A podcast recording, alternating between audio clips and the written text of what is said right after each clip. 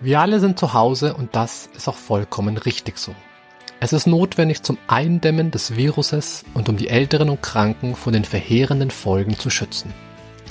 Und gleichzeitig ist es eine Riesenherausforderung, in diesen Zeiten einen kühlen Kopf zu bewahren und mit Themen wie Ausgangssperre oder Kontaktsperre mental gut umzugehen. In der Corona-Krise braucht es mentale Stärke. Und deswegen kommen hier fünf Tipps für den Umgang mit dieser besonderen Herausforderung, viel Spaß beim Reinhören. Ja, schön, dass du reinhörst.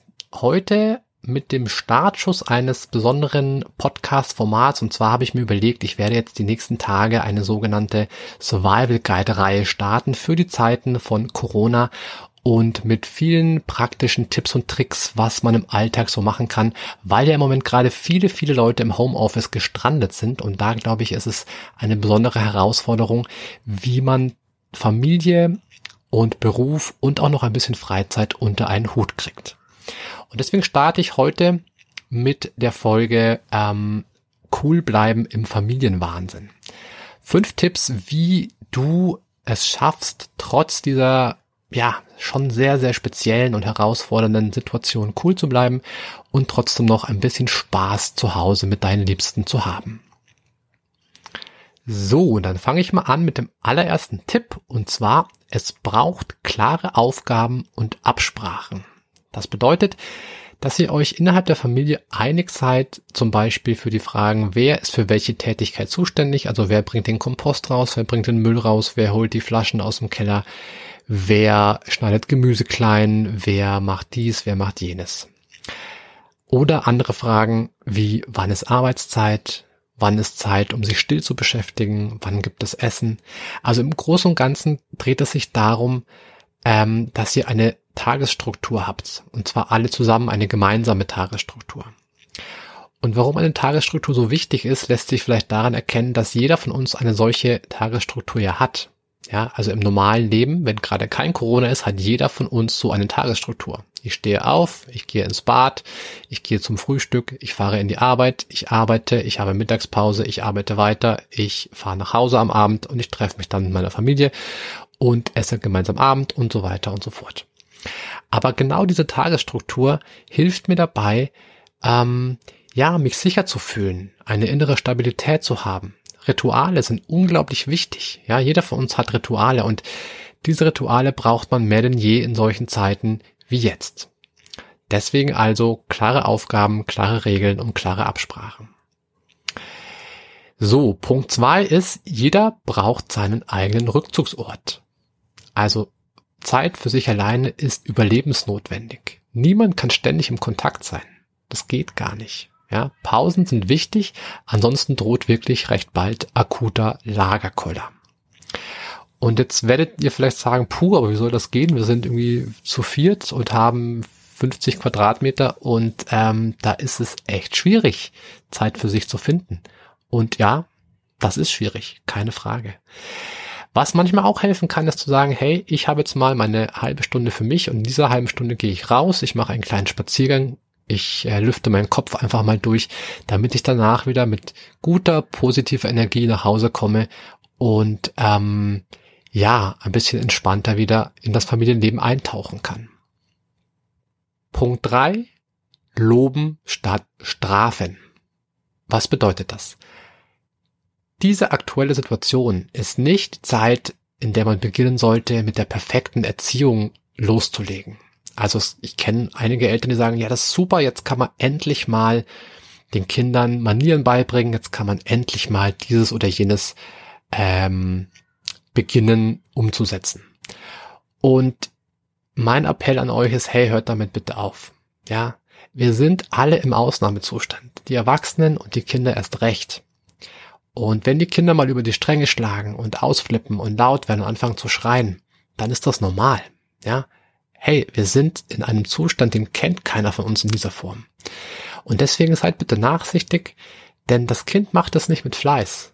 Ja, es ist einfach nur ein Hilfeschrei eures Kindes, wenn es ausflippt. Und ich finde, genauso sollte man das auch behandeln. Also wechselt immer wieder mal in die Vogelperspektive. Macht euch klar, was eigentlich gerade Sache ist und warum das Kind so handelt, wie es handelt.